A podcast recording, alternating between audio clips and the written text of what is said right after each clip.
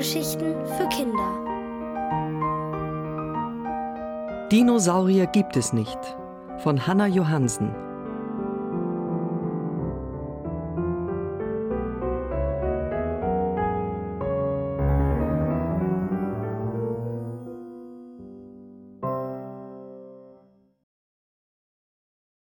Zavinul. Ich heiße Zavinul. Ich heiße nicht wirklich Zavinul, denn Zavinul ist ein Name für Hamster. Wenn nun aber ein Mensch doch einmal Zavinul heißt, das ist eine lange Geschichte. Ich habe ihn geerbt, den Namen, aber nicht von einem Hamster. Ich habe ihn von einem Freund geerbt.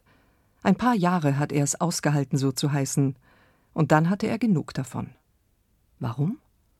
Nichts als Ärger, hat er gesagt. Oms am Anfang war mein Freund Zavinul begeistert. Denn seit er Zavinul hieß, erlebte er fast jeden Tag etwas, was es gar nicht gibt. Bis dahin war sein Leben etwas zu langsam, etwas zu ordentlich und vor allem etwas zu langweilig gewesen. Damit war es vorbei. Zunächst ging alles viel schneller. Lästige Arbeiten wurden fast von selber fertig. Und Tage, auf die er sonst lange gewartet hatte, kamen sofort. Langeweile gab es nicht mehr. Und vom Wichtigsten haben wir noch nicht gesprochen. Zavinul konnte sich darauf verlassen, dass alles Mögliche, was eigentlich unmöglich war, möglich wurde, sobald er in der Nähe war. Wenn Zavinul seine Geschichten erzählte, dann klangen sie so unwahrscheinlich, dass ihm niemand glauben wollte. Dabei hatte er sie selbst erlebt.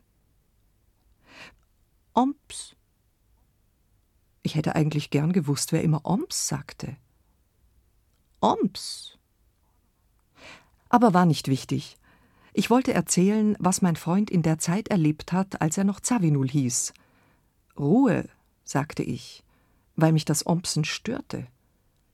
Aber es war niemand da. Und wenn niemand da ist, kann auch niemand mit Ompsen aufhören. Darum Schluss mit den alten Geschichten, die sowieso kein Mensch glauben würde. Nur so viel.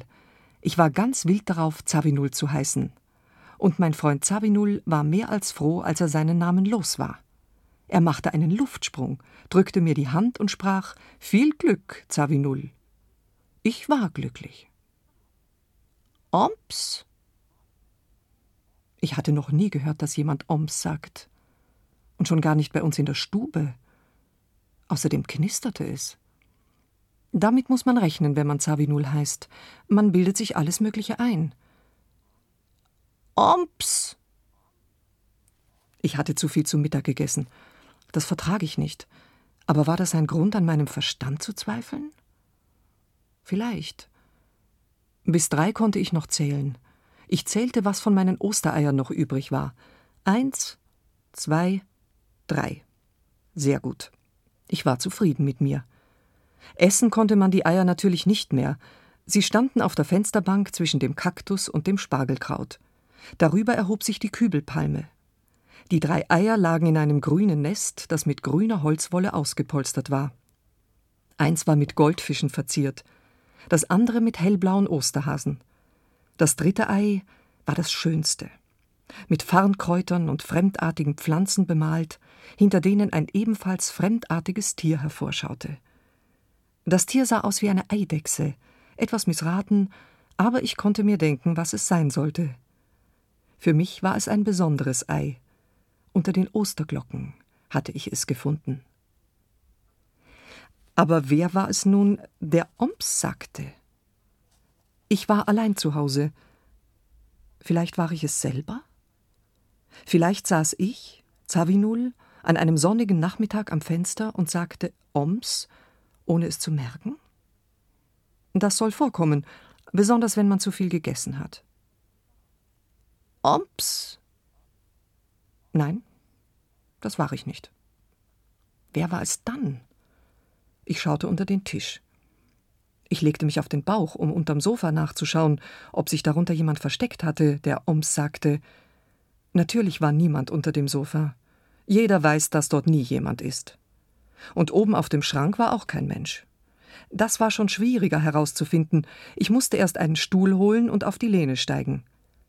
Oben sah ich mit einem Blick, dass auf dem Schrank nur ein paar klägliche Luftballons vom Geburtstag lagen und sonst niemand. Dann brach der Stuhl zusammen. Ich war noch heil, der Stuhl nicht. Ich schleppte die Teile vorsichtig ins Nebenzimmer und versteckte sie unter dem Bett. Was unter dem Bett ist, kann man für eine Weile vergessen. Omps! Den ganzen Nachmittag war ich allein zu Haus. Es war das Haus Nummer 140 in der Sollenhofener Straße. Das Haus war voller Geräusche. Rauschen, Klirren, Klappern, Türen schlagen, Stimmen, Musik, Rascheln, Knistern, Knurren und Klingeln. Ich hörte noch viele andere Geräusche, die ich kannte. Sie gehörten zu diesem Haus. Aber eine Stimme, die sehr leise Oms sagt, die gehörte nicht dazu. Omps! Außerdem knisterte es wieder. Genauer gesagt, es war eins von den Eiern, das so knisterte.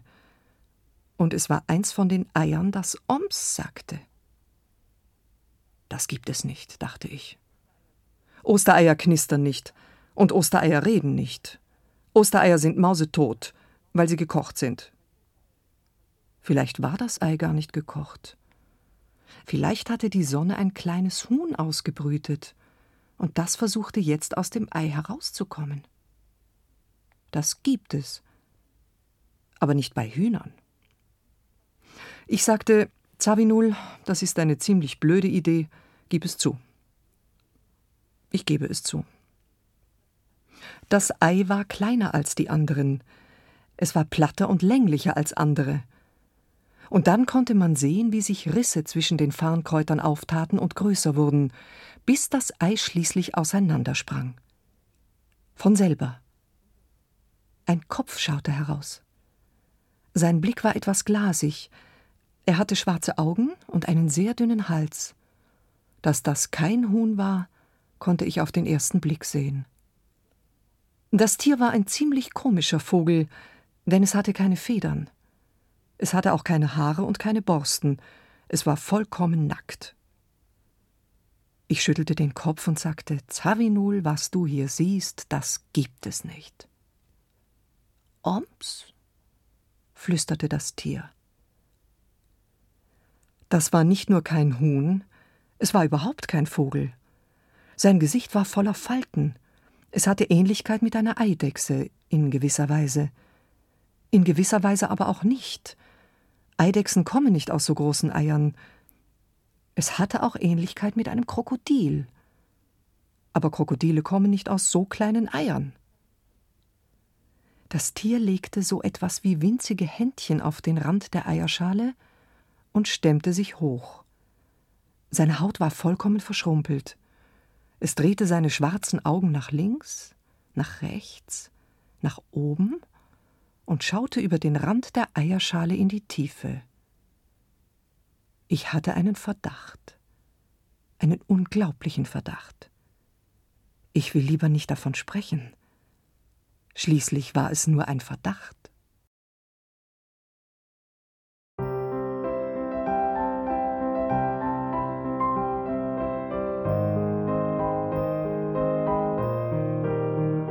Ihr hörtet Dinosaurier gibt es nicht von Hanna Johansen, gelesen von Gabriele Buch.